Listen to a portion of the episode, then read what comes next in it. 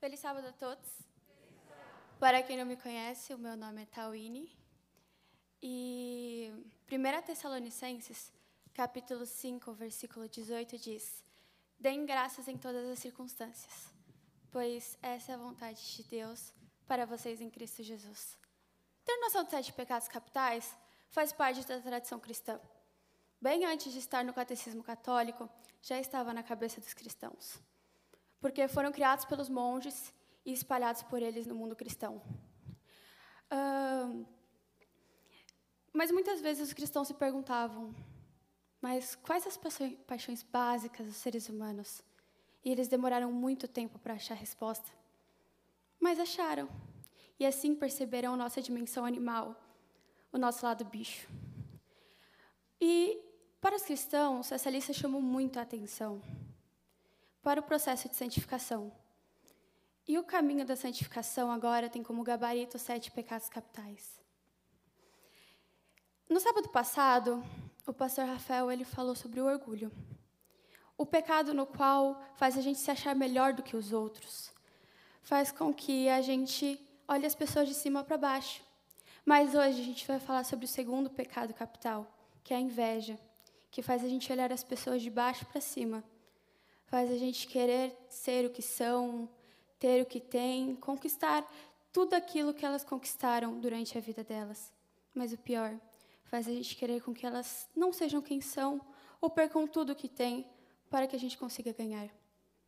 Dada essa breve introdução, convido o pastor Rafael para pregar sobre o segundo pecado capital, a inveja. Obrigada.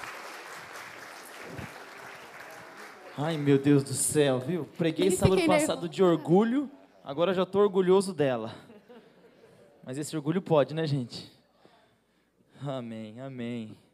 A inveja, a inveja, a inveja. A inveja é o segundo pecado capital. E como já foi falado aqui, o pecado é capital por quê? Porque ele gera outros pecados, ele dá cria o pecado, ele produz outros pecados, ele governa outros pecados, por isso que é chamado de pecado capital. Por isso que é um pecado capital. E aqui foi introduzido o texto, o texto de Tessalonicenses que diz o seguinte: "Em tudo dai graças, em todas as coisas sejam gratos a Deus". E a inveja é tão presente na vida humana, é tão presente, e ela é tão é tão ardilosa que, embora seja tão presente, a gente não consegue perceber no nosso meio, porque a gente não percebe na gente mesmo. O invejoso não fala que ele é invejoso, porque a inveja, ela pressupõe uma fraqueza, né? A pessoa que inveja, ela está declarando que ela não tem. A pessoa que inveja, ela está declarando que ela não pode. Então ninguém quer declarar que é invejoso. As pessoas elas escondem a inveja de, a todo custo, pagando o que precisa pagar. Eu não posso mostrar que eu sou invejoso. Então eu estou morrendo por dentro. Nossa, não aguento esse cabelo loiro da, da região, não aguento, eu queria ter. Mas, nossa, tá lindo o seu cabelo, né, Regina? Tá lindo o seu cabelo. Mas por dentro eu estou morrendo, porque eu queria ter aquele cabelo loiro dela, penteadinho para o lado assim, eu queria, mas não tenho. E então, essa inveja vai corroendo a gente, vai corroendo. Só que, como a Tawini falou aqui, a inveja, ela é o oposto do orgulho.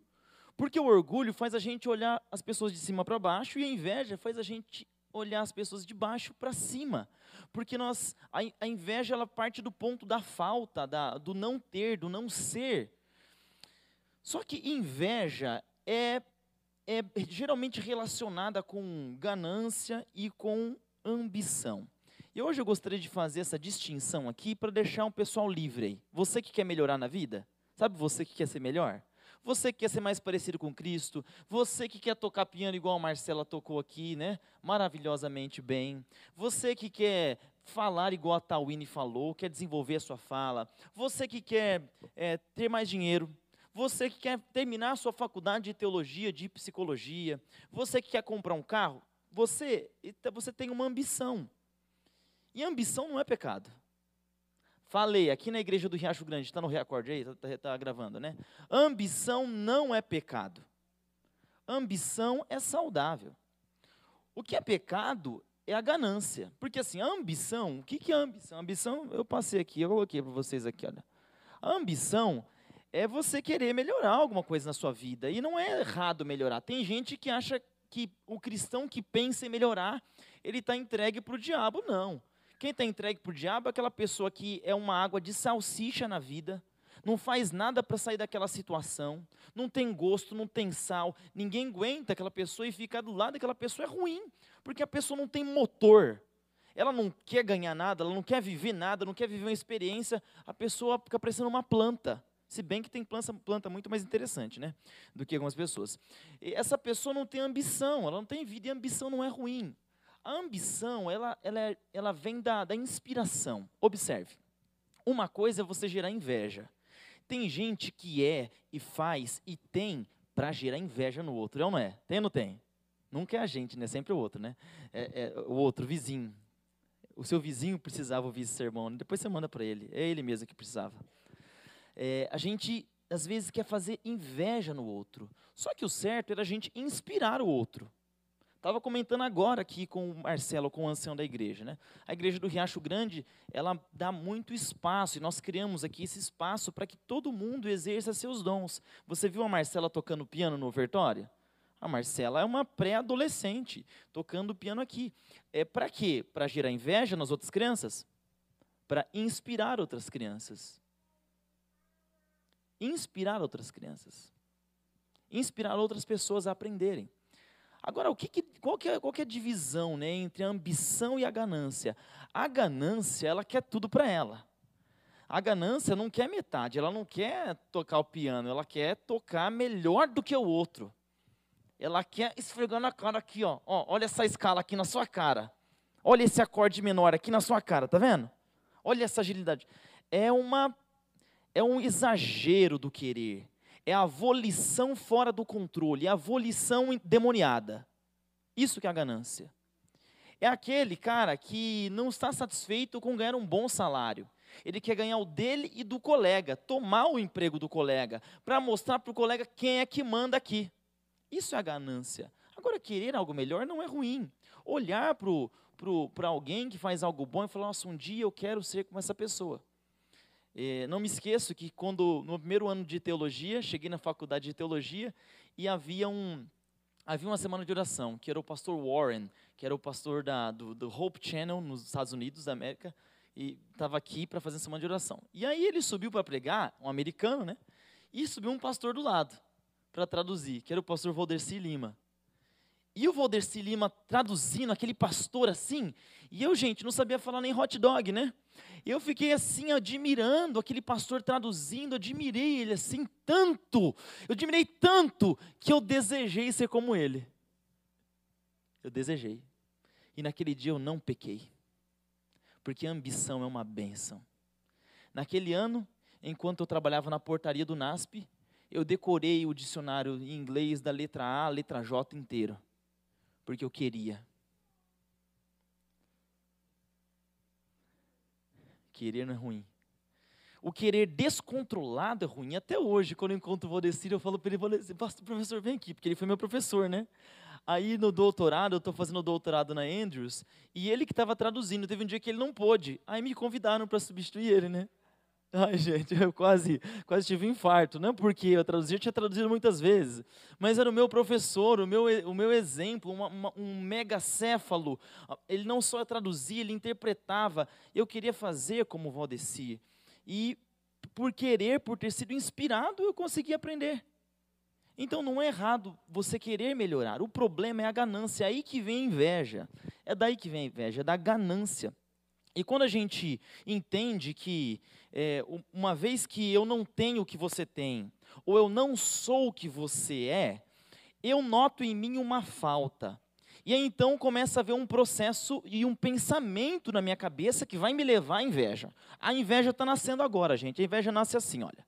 Nós questionamos assim, por que ele é e eu não sou? Por que, que ele é o CEO da empresa e eu não? Porque, mas o que, que esse cara tem? Qual, qual, qual, quem colocou ele ali? Alguém colocou ele. Por que, que essa carinha dele aí, de Chongo Mongo, ele não devia ser, a gente não fala assim? Quem é que essa pessoa? Quem é que esse cara para ser meu chefe? quem que é esse ancião? Quem que é esse menino que está pregando aí? Quem que pensa que ele é? A gente pensa assim, né? Por que ele, não eu?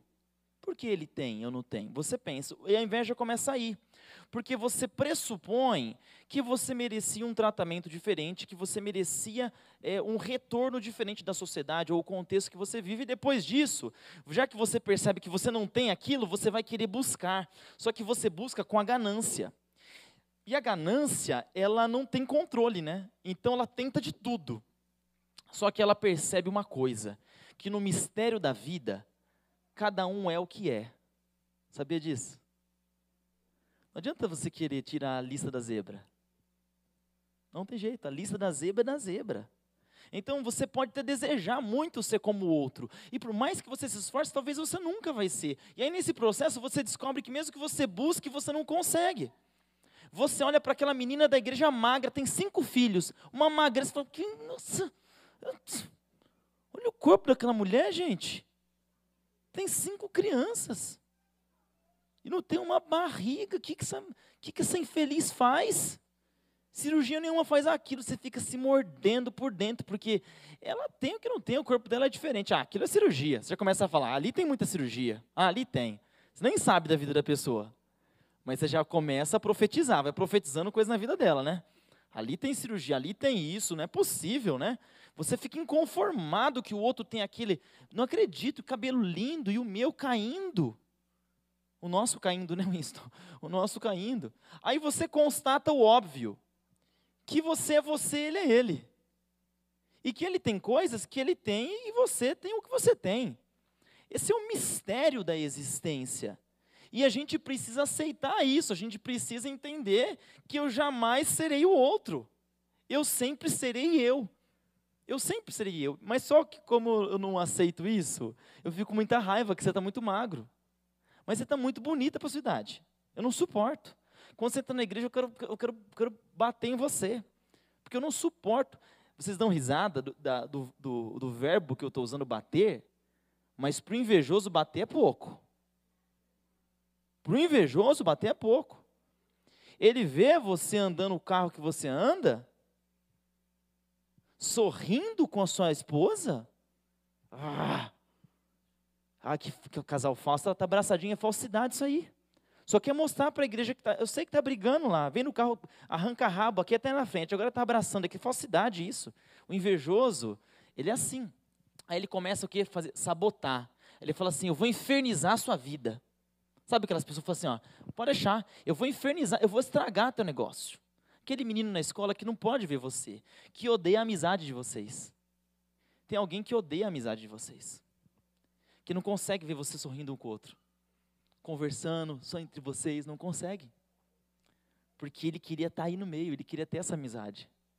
Então ele inveja, ele começa a sabotar. Então, esse é um momento que a inveja deixa de ser algo só do pensamento e começa a se tornar uma prática na nossa vida. A gente não consegue ver um casal feliz. Alguém vai lá e fala: "É, mas ele, ó, conheço o passado dele. Ela, isso aí, ó, conheço, ó, Miliduque. Isso aí não me engana não."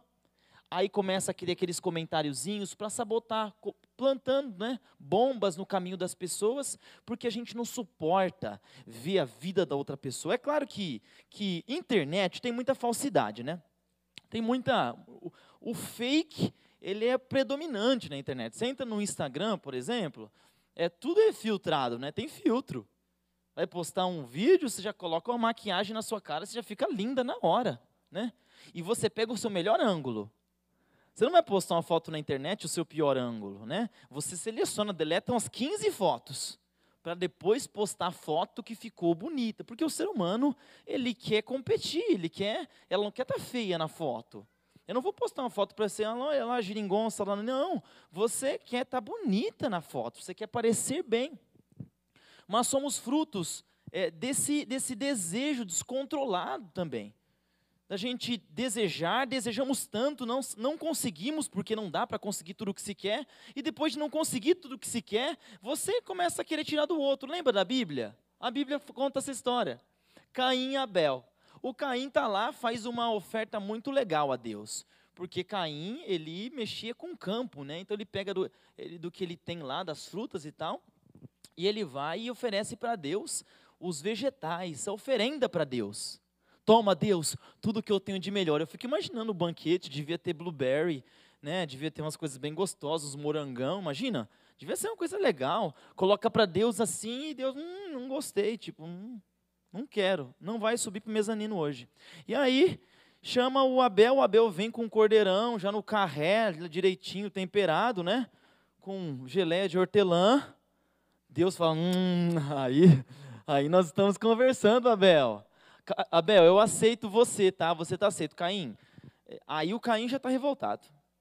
Ele não está revoltado só porque ele não foi aceito. Ele está revoltado porque ele não foi aceito, mas alguém foi. O irmão dele agora tem o status de aceito e ele tem o status de não aceito. Aí Deus fala: olha, o mal jaz a porta, hein? O pecado jaz a porta. Porque ele está ele tá com inveja do irmão dele. Só que ele não pode ser o irmão dele. O irmão dele já foi aceito. Ele não tem como ser. Ele, ele constatou o óbvio. Eu sou o Caim, ele é o Abel. Cada um é cada um. Aí o que, que ele faz? Já que eu não posso ir aí até onde você está, eu vou trazer você de onde você está para onde eu estou. Então ele vai e mata o irmão dele. Lembra dos irmãos de José? José tem um sonho. José teve culpa de ter sonho? José era meio, meio bobinho, né? Não devia ter falado do sonho. Sabe, a gente fica falando demais, às vezes, das suas vitórias assim. As pessoas não gostam muito, não, viu? Não gosta. Não vem falar da sua carreira onde tem gente que tem trabalho. Porque trabalho é uma coisa, carreira é outra coisa. Uma coisa, carreira, outra coisa, trabalho pessoa vem falar, ah, minha carreira, eu estou meus shows agora, eu, tô, eu tenho que fazer um show em Lisboa semana que vem, mas eu não estou tão cansado, né? Aí o cara que está ouvindo, ele tem que picar um ponto amanhã lá na Zona Leste. E ele vai de metrô. Não cabe. Vocês entendem o que eu estou querendo dizer? Não cabe. José não foi tão sábio. Ele contou: olha, eu tive um sonho, tinha vários feixes, os feixes se curvavam diante de mim. Os irmãos falaram que eu vou te matar, moleque. E olha que irmão, hein? Vou te matar. E tentaram matar ele, jogaram ele no poço. Acabou, não fizeram pior do que matar ele, era melhor ter matado. Venderam ele para os mercadores ali, né? E o que aconteceu? Eles não podiam ser o que José era. Porque o que José tinha era de Deus. E não adianta você ficar invejando, jogando praga naquilo que é de Deus. Porque se Deus deu isso para essa pessoa, ninguém vai tirar. Se Deus te deu algo, não tem olho gordo, não tem pata de não sei das quantas, não tem macumba que vai tirar. Eu não suporto essa história de crente, fico muito preocupado com macumba, com olho gordo, com pensamento negativo. Gente, Jesus Cristo reina na nossa vida. Para com essas preocupações, nós somos blindados pelo Espírito Santo. Pode ter, você pode ter um olho com uma picanha no seu olho, tão gordo que seu olho. Não importa, é Jesus que cuida da minha vida pode ah, ter sentimento ruim, ficar lá à noite no seu quarto. Ai, o Rafael, ai, eu não aguento aquela barba. Ai, não, nossa, eu não, não aguento aquela calça que ele fez. Você viu que calça linda que ganhei, gente? Não observaram, não? Seu pecado da vaidade. o presente de Dia dos Pais. Não adianta você ficar fazendo isso aí. Não interfere na minha vida. A sua inveja não interfere na vida de ninguém, só interfere na sua própria vida. E esse é o grande problema, o grande problema da inveja. Agora, a inveja, você sabe que eu não invejo o, o, o, o Phelps, né? O, o, campeão olímpico lá. Um monte de medalha de ouro. O cara nada de forma fantástica. Eu não invejo o, o Bolt. Eu não tenho um pingo de condições de competir com o Bolt. Com Bolt. Eu não invejo o Messi. Não tenho condições de competir com o Messi. Fora do meu nível. Mas a inveja é um pecado próprio dos pares. É um pecado próprio dos iguais. Dois amigos, mesma idade, mesma sala, com as mesmas possibilidades. Mas um tem uma vida diferente da outra. Aí o outro fala: Poxa, mas ah, por que, que ele tem e eu não tenho? Eu venho do mesmo lugar. Os irmãos de José, nascemos da mesma barriga. Por que, que ele tem eu não tenho? É, é, o pastor, quem que o pastor vai invejar? O pastor inveja o ancião? Sim ou não? Claro que não, gente. Nada contra, vocês são uma gracinha, tá? Isso é todo importante. Mas eu não invejo o ancião. Sabe quem eu vou invejar? Outro pastor. Você chega assim para mim, a Letícia vem, ai pastor, eu assisti um sermão. Olha, lá na tal igreja, tal igreja. E o pastor levou a gente até o céu e voltou. Fica, ah, quem que é esse cara? Quem que é esse xarope aí? É. Todos nós estamos sujeitos à inveja. Vem contar de um pastor, nossa, sabe aquele pastor, falando de tal? Ele era um ótimo administrador.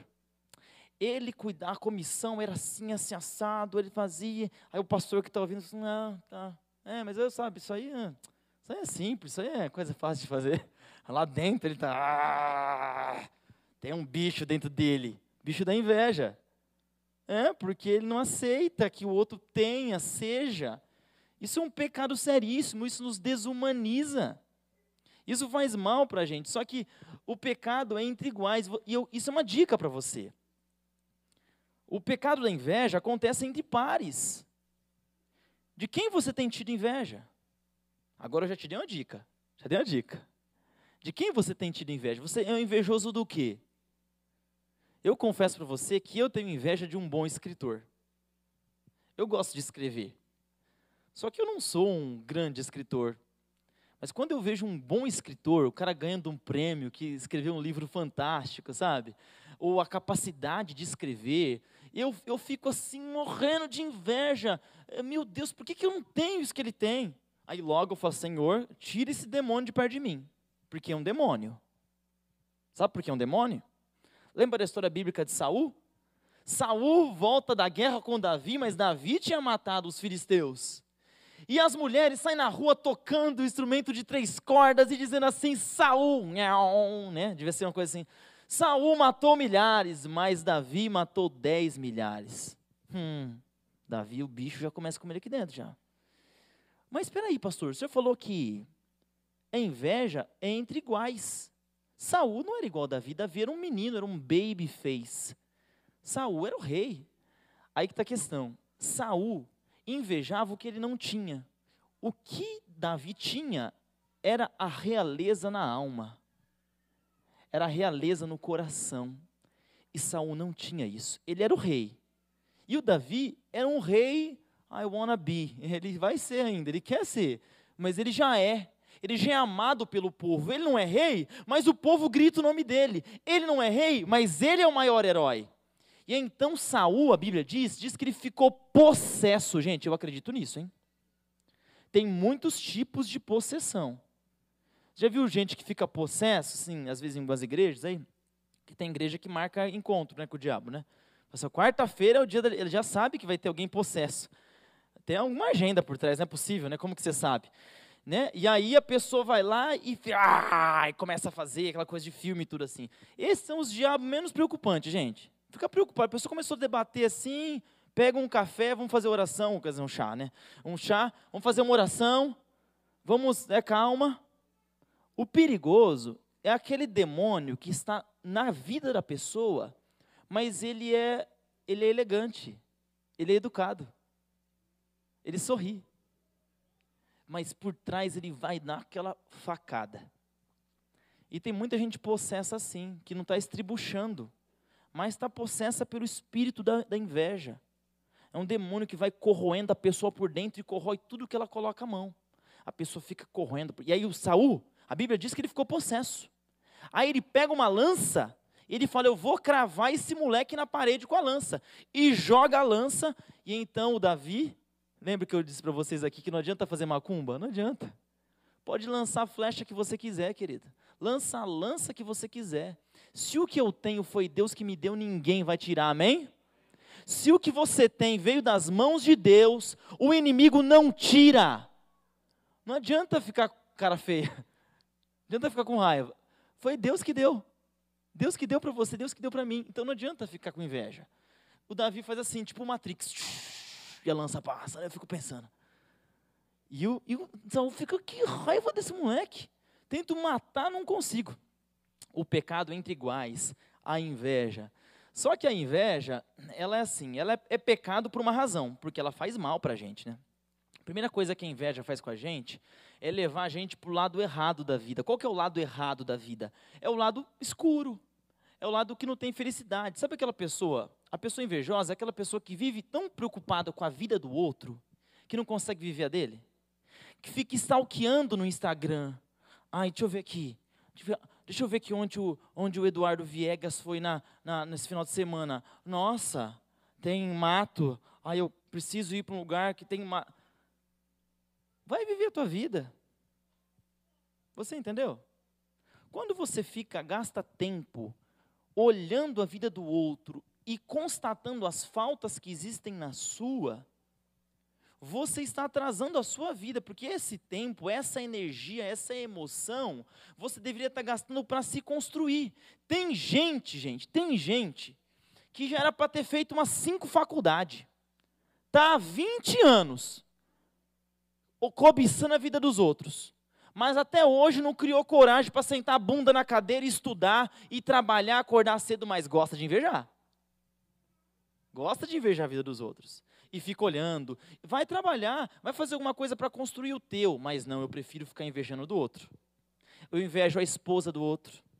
Vai na festa, uma mulher olha para outra, inveja a roupa da outra, inveja o marido da outra, né? Inveja o, a esposa do outro. Ah, é claro que alguém vai ter sempre mais.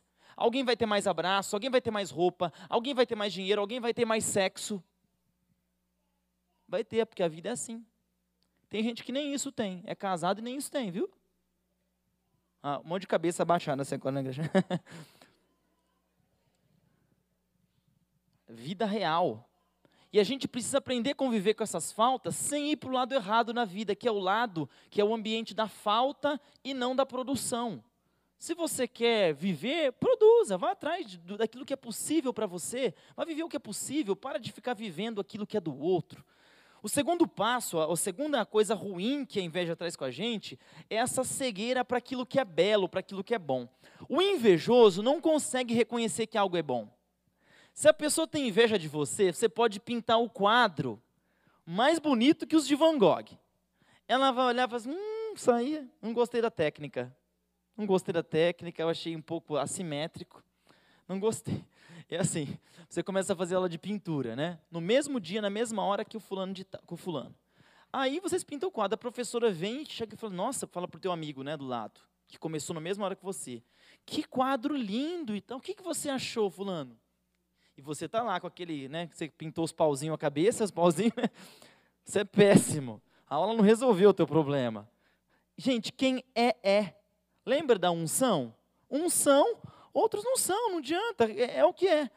E aí então você fala, poxa, mas você se sente mal, porque você começou a aula no mesmo horário que aquela pessoa.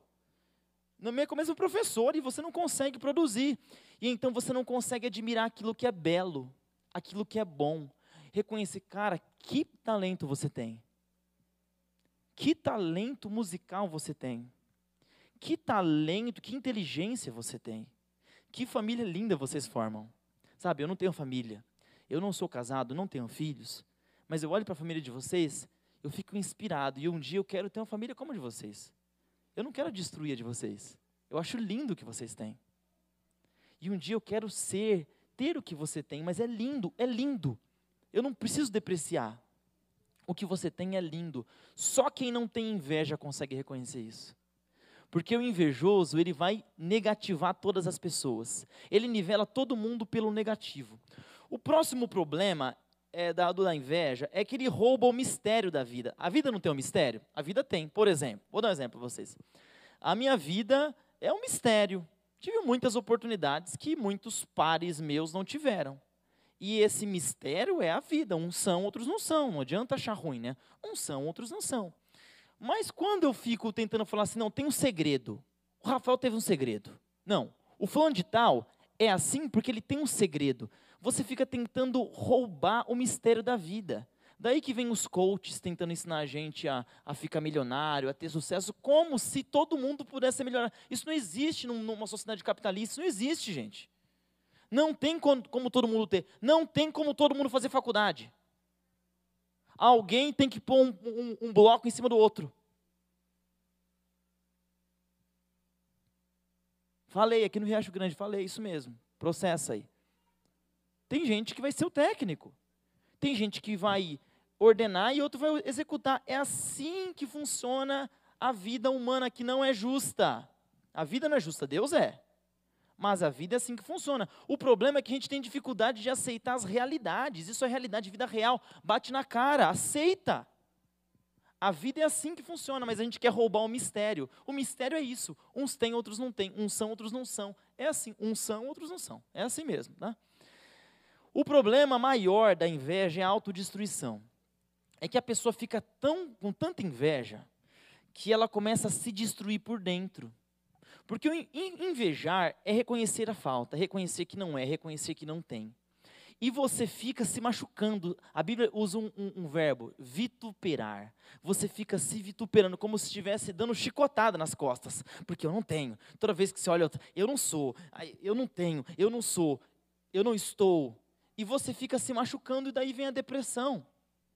Daí vem a, vem a melancolia, vem a não produtividade porque você vive debaixo de uma nuvem, como se você fosse um injustiçado na sociedade, como se a vida devesse algo para você, e você inveja. E quanto mais você inveja, mais envenenado você vai ficando, e você inveja o outro e vai ficando cada vez mais envenenado. Por exemplo, minha esposa, minha esposa é muito boa de exatas. A Glória, matemática, sim, ela é fantástica, é uma mentalidade assim lógica fantástica. Eu sou muito bom com línguas. Quando a gente estava no Oriente Médio, nós fazíamos aula com o mesmo professor. Não sei onde ela está, se ela está aqui agora. Né? É, mas eu sentava no lado da mesa, o nosso professor no meio e aqui. E nós aprendíamos árabe juntos. A cada semana, eu decorava pelo menos aí umas 100 palavras a mais que ela. Porque é a minha facilidade. É línguas, tá, gente? Então eu aprendi mais árabe muito mais rápido que ela.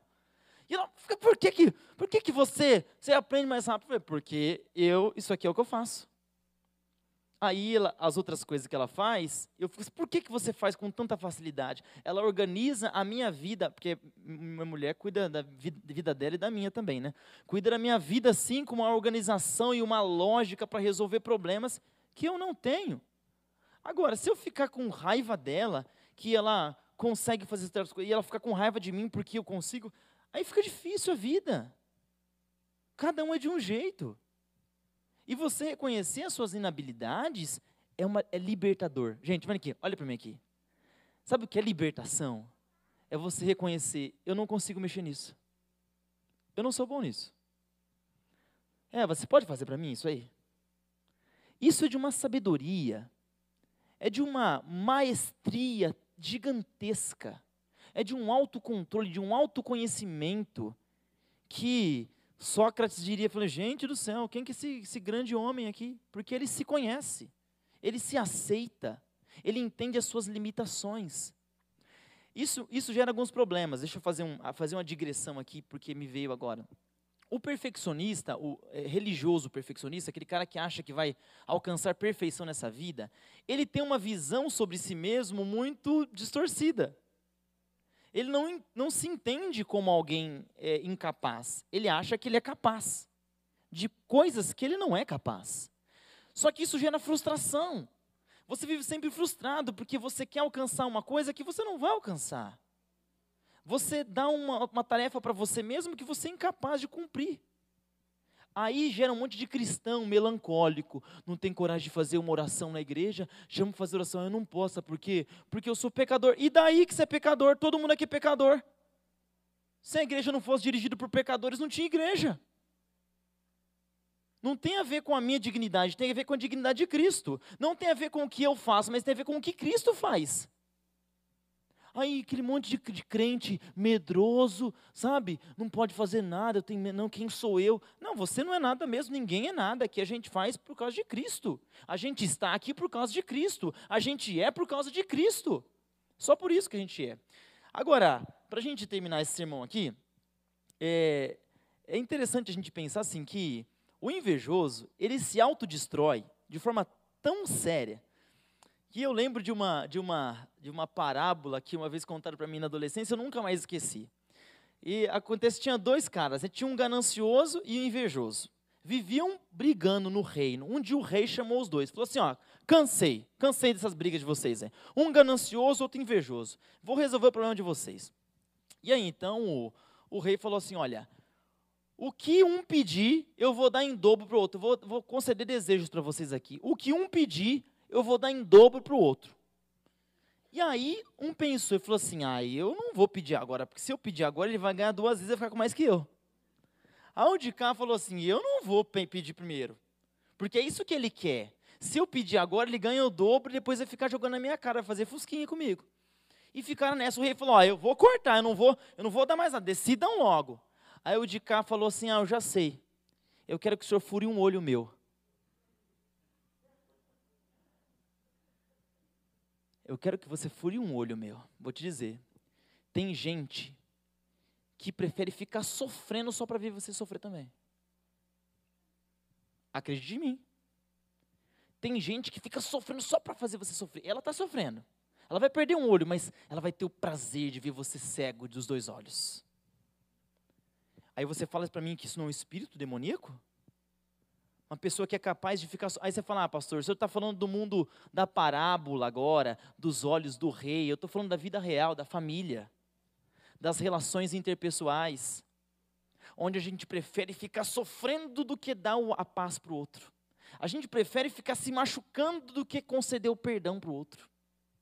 A gente prefere ficar sofrendo do que dar razão para o outro. Mas pura verdade isso. Os filhos da inveja. O primeiro filho da inveja é o ódio. Lembra que eu falei de bater na irmã que passa toda magrinha na igreja? Corpão assim, sabe? Ó, desenhado na, no bisturi, sabe? Você fala, ah, por que, que eu não tenho aquilo ali? Por que, que você sente assim? Por que, que você sente esse ódio? O ódio é um sentimento de morte, né? Você queria matar a pessoa. Você queria que ela não existisse, pelo menos. Você queria que ela, ela desaparecesse porque o ser dela te incomoda, ela não precisa abrir a boca. Sabe aquela pessoa que entra no ambiente, ela, não importa o perfume que ela está, você está com nojo. Você não consegue nem tirar os dentes, os dentes estão grudados assim para falar dela. Porque ela te incomoda. Essa pessoa te incomoda. Você tem ódio dela. E o ódio é um sentimento totalmente pecaminoso, porque ele é o anti-amor, ele é o contrário do amor. E quando você odeia alguém nesse momento, nesse espaço do seu coração, não é Deus que habita lá não é Deus que habita. Por isso que a inveja é tão perigosa e a gente tem que cuidar. Para não odiar as pessoas. Tem gente casada que odeia o outro. Casado. Estão na mesma casa e odeia o outro. Queria que o outro não existisse, mas ele não é homem, não é nem mulher suficiente para pedir o divórcio. Não é homem nem mulher suficiente para falar o que sente prefere ficar odiando e desejando que uma bigorna caia na cabeça dela, igual no desenho animado. Fica desejando que a bigorna caia. Depois do ódio, além de, do ódio como filho da inveja, nós temos o assassinato. E se a gente não puder matar é, cortando o freio do carro da pessoa, para ela descer aqui no riacho e bater, na serra, se a gente não puder, porque a gente é capaz de fazer isso, viu? Nós somos capazes de fazer isso. Eu sempre oro assim a Deus. Mandei no WhatsApp de todos vocês aí. Eu sempre oro assim a Deus. Eu mandei essa oração. Está lá no WhatsApp de vocês. Senhor, Senhor, é, me ajude, me livre do pecado que eu sou capaz de cometer. Mas, Senhor, também me livre daquele que eu acho que eu sou incapaz. Ah, porque eu sou capaz. Ah, eu sou capaz. Se eu tiver com inveja, eu piso em você. Eu não olho para você na fila do banco. Se eu puder fingir que você existe, eu vou lá mentir. Falou, quem é? Jesus? Quem é? Eu, Jesus.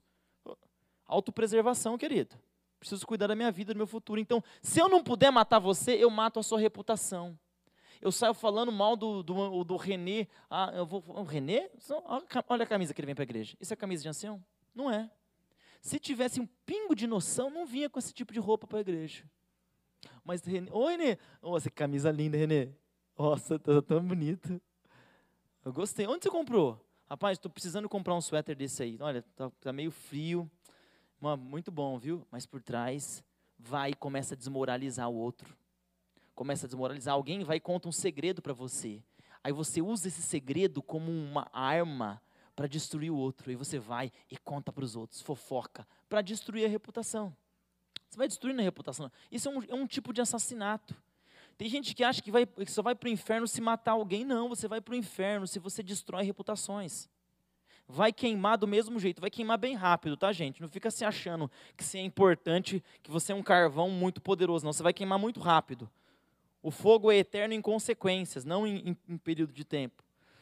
O próximo filho da inveja é um, eu coloquei maqui, maquiavelismo, porque foi o único, único é um neologismo, né? mas é, é o jeito que eu tenho para explicar para vocês. Porque o invejoso, ele vai querer conquistar, custe o que custar. Lembra do CQC?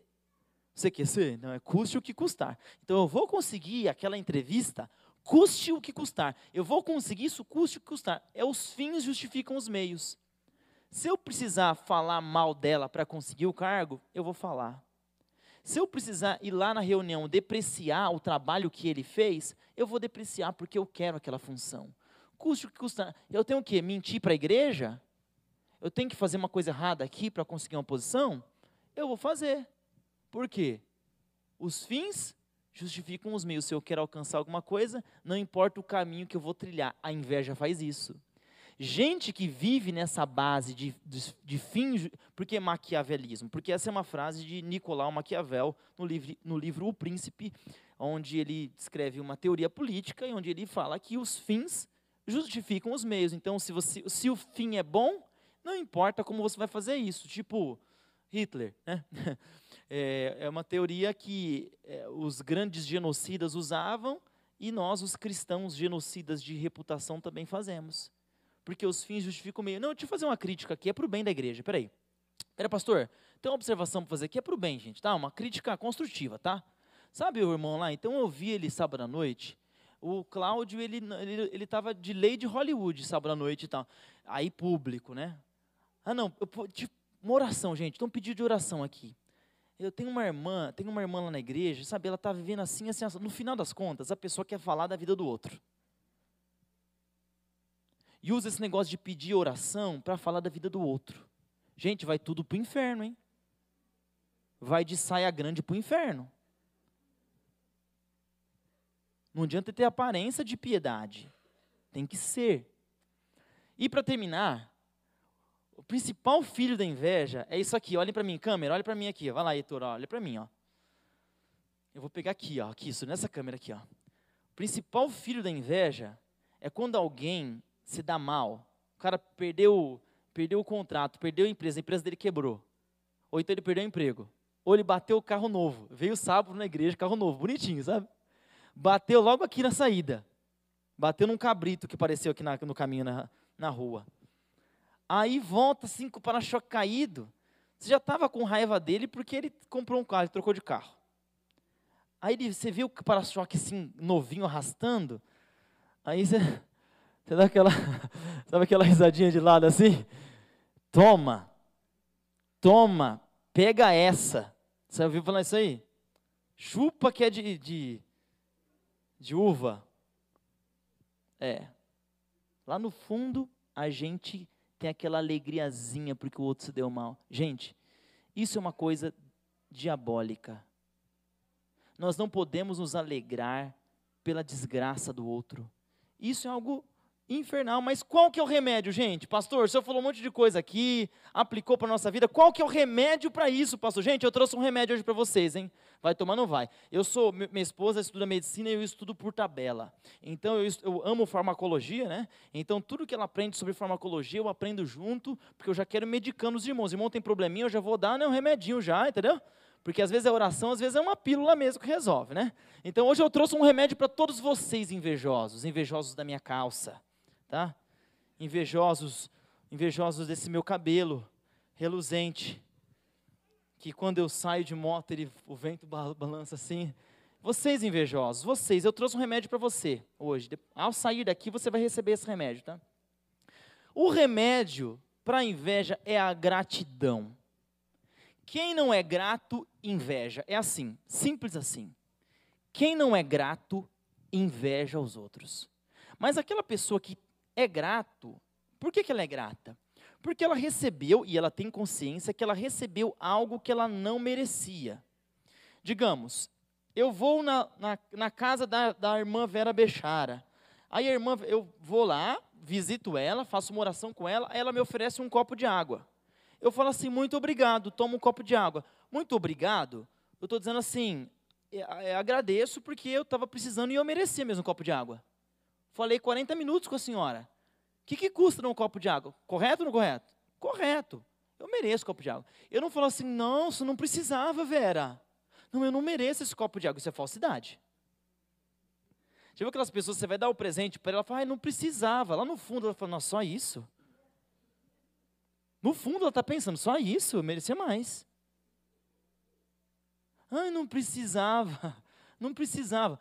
Quando a gente fala que não precisava, é quando a gente fala muito obrigado, isso é uma dádiva, eu estou grato, é porque eu recebi algo que eu não merecia.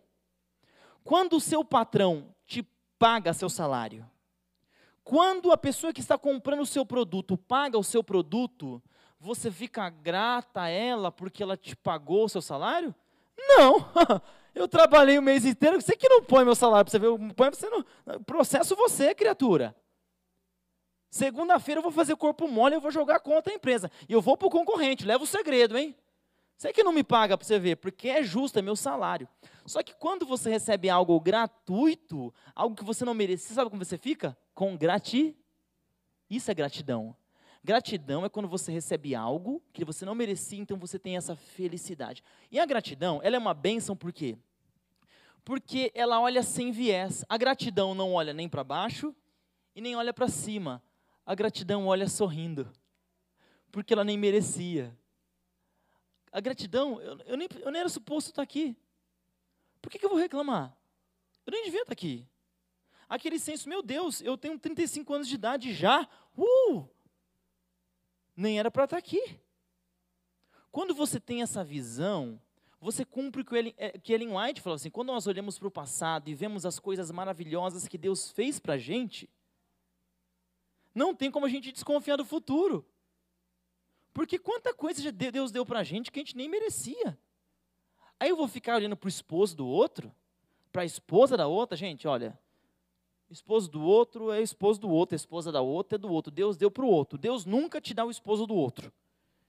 Tem gente que vem para a igreja e fica orando, ai Senhor, aí vê o homem lá e tal. Ai, será que é vontade de Deus? Não, é do diabo mesmo, é ele que está falando com você.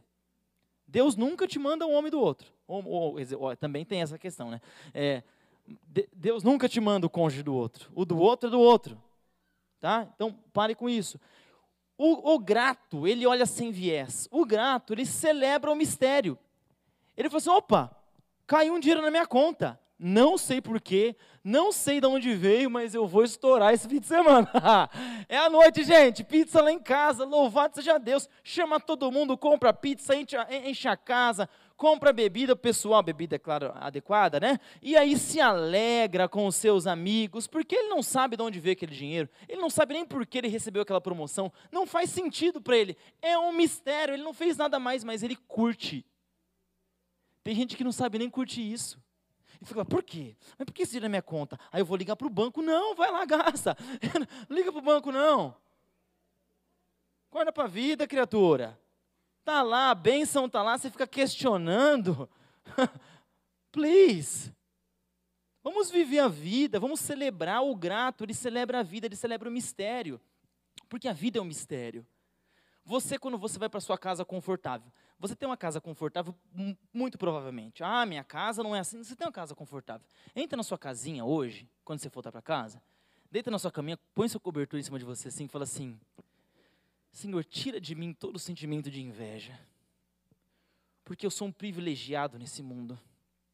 Eu não sei porque o Senhor me deu o que eu tenho, mas eu vou curtir, Senhor. Eu vou curtir, põe a meia no pé, abraça a esposa. Se não tiver esposa, abraça o ursinho mesmo, não tem problema, não. Finge que é esposa, né? Pode beijar o espelho, se precisar beijar alguém também, não tem problema lá, não. É questão pedagógica, só para você aprender, né? Não tem problema, não. Celebra a vida, para de ficar reclamando que o outro tem uma namorada, você não tem. Celebra a vida, celebra o que você tem, celebra a sua solidão. Cristo era solteiro e inteiro. Ficava reclamando, não, cadê minha, minha costela? Não, Cristo viveu a vida dele. Estava em paz, ele era homem. Homem é homem, homem é bicho solto, ele sabe como é que é, né? Gratidão, a gratidão, ela também está além do mérito. Aquele que é grato, ele não fala assim, ah, eu, eu merecia ou não merecia, não importa, o importante é que eu ganhei. O importante é que eu ganhei. Eu, essa semana eu estava pensando, estava no concílio pastoral. E aí alguém falou assim para mim, olha que interessante, é coisa louca, eu sou pastor há 11 anos já. Alguém falou assim, por favor, pastor Rafael, você pode nos conduzir em oração? com essa, com essa seriedade, assim, né? Aí o pastor Rafael levantou, no concílio pastoral, né? Aí lá fui conduzir oração. Enquanto eu fazia oração, eu lembrava do menino lá em Ribeirão Preto que sonhava ser pastor. Aí eu falei, gente, eu sou pastor. Eu fiquei com sentimento, eu fiquei tão grato a Deus, eu sou um pastor. Eu sou um pastor. Ah, mas você não queria ser isso? Não, eu sou um pastor. Oh, oh, oh, eu sou um pastor, desculpa aí. Você não é? Sorry. Uns são, outros não são. Mas eu sou, então eu vou ser grato, porque eu sou. Agora eu vou ficar assim, ah, não, mas eu queria ser um bulhão, né? Então, Senhor, quando me chamou, eu queria ser um Billy. Mas o Senhor não fez um Billy de mim, olha o que eu sou. Aí eu começo a problematizar a bênção que Deus me deu.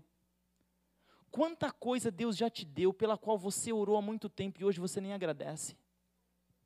Está aqui sentado numa pilha de bênçãos, achando que você é injustiçado. A gratidão está além do mérito. E, e a gratidão, ela traz uma coisa importante. A gratidão, ela demonstra o nosso valor intrínseco.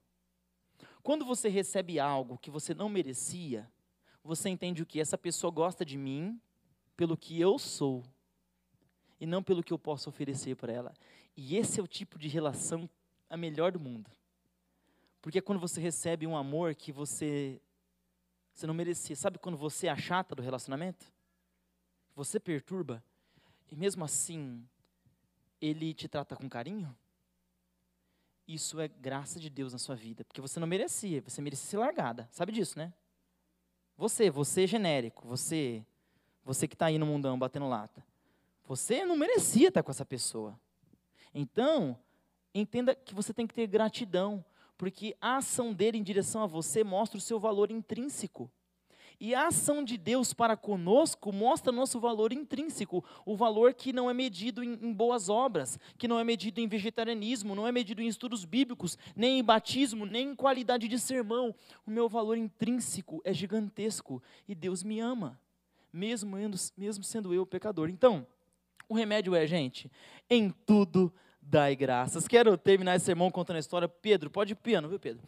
É, em tudo dai graça, até pelo Pedro, está aqui hoje no piano. Mas eu, eu gosto muito da história de um, de um. Eu gosto da história americana no geral, na história dos Estados Unidos da América. Eu confesso que sei um pouco mais da história dos Estados Unidos da América do que a nossa aqui. Vergonhoso, mas é.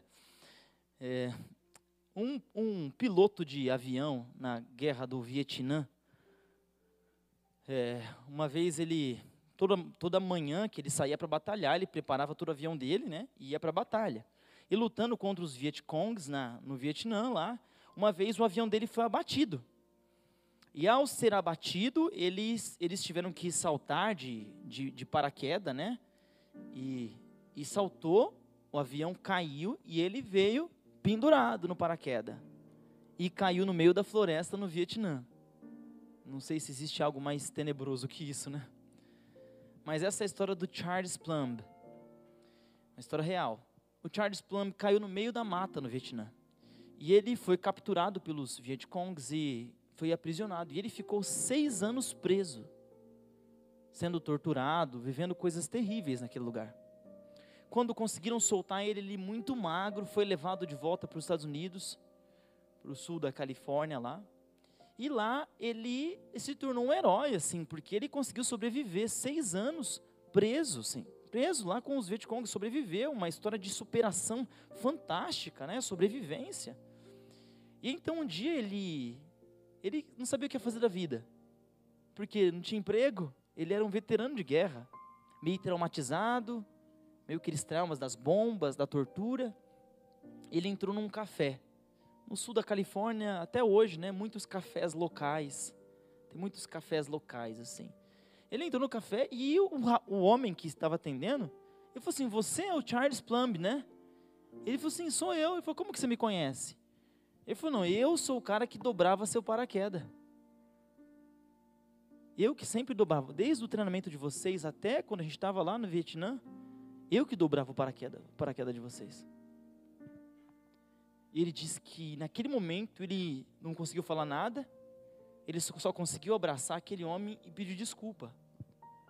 Porque todos os dias ele saía para voar, mas ele não agradecia quem dobrava o paraquedas dele.